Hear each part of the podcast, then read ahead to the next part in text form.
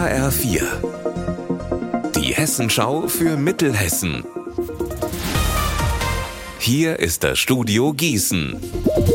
Hallo, ich bin Alina Schaller. Genau vor einem Jahr ist im Wetzlarer Westend die Fernwärme komplett ausgefallen, bis heute. Seitdem heißt es kalte Duschen, kalte Heizungen, verzweifelte Anwohner. Verantwortlich ist die private Energiegesellschaft EAB. Sie betreibt auch ein zweites Fernwärmenetz in Wetzlar mit dem gleichen Ergebnis.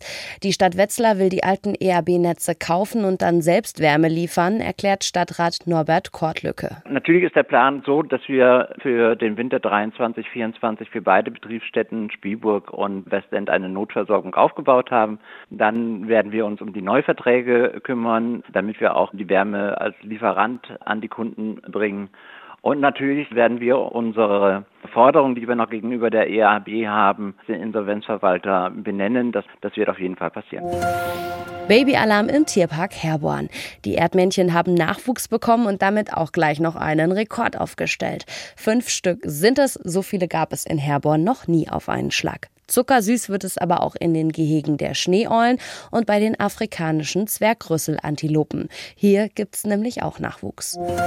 Die Extremschwimmerin Nathalie Pohl aus Marburg verbringt heute etwa zwölf Stunden im Wasser.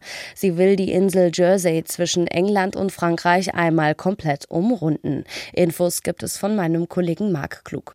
66 Kilometer muss sie dafür schwimmen, etwa zwölf Stunden lang bei einer Wassertemperatur von 14 bis 17 Grad.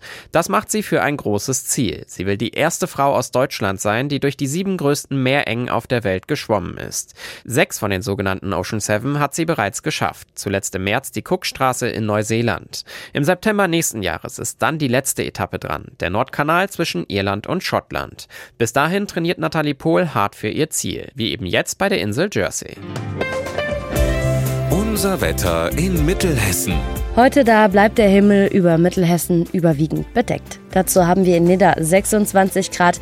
Genauso schaut es auch in Weilburg aus. Am Abend und in der Nacht bleibt der Himmel dann aber klar. Also eine schöne Gelegenheit, um einen Blick auf die Sterne zu werfen.